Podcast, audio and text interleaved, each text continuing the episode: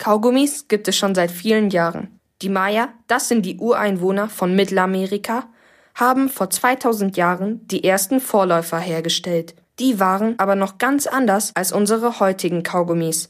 Zahnärztin Bettina Brehm erklärt, was inzwischen anders ist.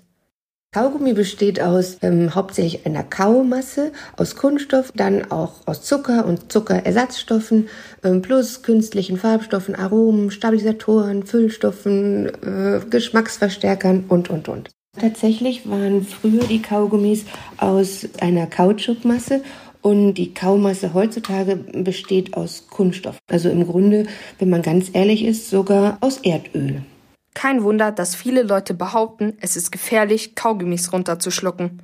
Aber keine Sorge, es bildet sich kein riesiger klebender Ball in euren Mägen, nur weil ihr ab und zu einen Kaugummi verschluckt. Die sind zwar nicht verdaulich, aber für den Körper völlig ungefährlich. In jedem Fall ist es besser, mal ein Kaugummi zu verschlucken, als ihn auf die Straße zu spucken. Sie verrotten nämlich auch nach vielen Jahrhunderten noch nicht. Kann so etwas dann gesund für unsere Zähne sein? Es gibt Inhaltsstoffe, die schädlich sind, nämlich vor allen Dingen Zucker. Tatsächlich gibt es immer noch Kaugummis, die auch mit, ähm, die mit Zucker gesüßt werden. Und das kann man sich ja vorstellen, wenn die Zähne immer mit Zucker in Kontakt kommen, in der ganzen Zeit, wenn man Kaugummi kaut, dann ist das für die Zähne schädlich. Aber tatsächlich ähm, sind viele Kaugummis mit Xylit gesüßt. Und das ist, ähm, das ist kein schädlicher äh, Zuckerstoff. Also solltet ihr auf jeden Fall darauf achten, nur zuckerfreie Kaugummis zu kauen. Dann können sie sogar nützlich sein. Durch das Kauen von Kaugummi wird viel mehr Speichel produziert und Speichel spült dann die Speisereste weg und wenn viel Spucke im Mund ist, ähm, neutralisiert es auch die Säure, die immer automatisch nach dem, ähm, nach dem Essen entsteht.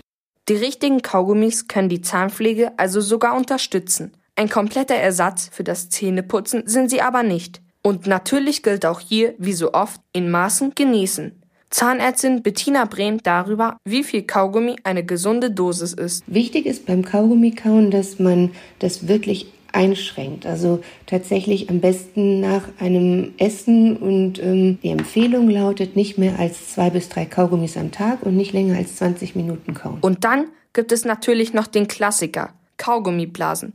Die machen Spaß und erfordern Geschick. Die macht ihr aber besser nicht im Unterricht.